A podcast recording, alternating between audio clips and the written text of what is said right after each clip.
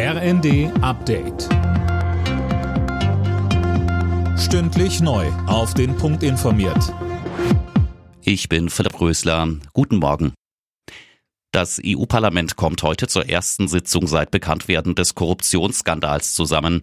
Vizepräsidentin Kaili sowie drei weitere Verdächtige sitzen inzwischen in U-Haft. Sie sollen Schmiergelder aus Katar angenommen haben, um Entscheidungen des Parlaments zugunsten des Emirats zu beeinflussen.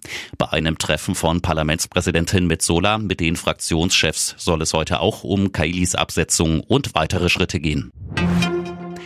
Gesundheitsminister Lauterbach rechnet im kommenden Jahr mit einer deutlichen Entspannung bei der Corona-Lage. Im ZDF-Interview verwies er auf die aktuellen Varianten. Ich glaube, dass das Virus sich in eine Sackgasse mutiert hat. Die Varianten, die wir jetzt sehen, die haben alle eines gemeinsam. Die sind sehr ansteckend, aber nicht mehr so gefährlich wie die ursprünglichen Varianten. Daher glaube ich, dass wir im nächsten Jahr da tatsächlich eine wesentliche Entlastung zu sehen haben. Mit Blick auf die Feiertage rief Lauterbach aber dazu auf, sich selbst und andere auf jeden Fall zu schützen. Im Bundestag beschäftigen sich heute gleich mehrere Ausschüsse mit dem mutmaßlichen Terrornetzwerk in der Reichsbürgerszene. Dabei soll es auch um vorab an Medien durchgesickerte Informationen gehen. Lukas Auer berichtet.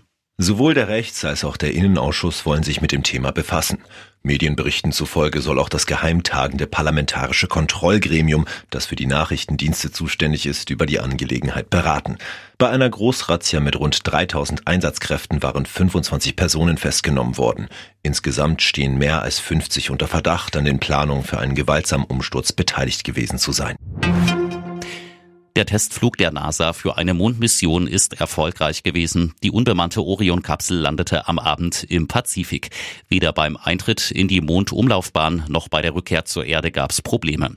Ziel der Mission war, eine künftige Mondlandung mit Astronauten vorzubereiten. Alle Nachrichten auf rnd.de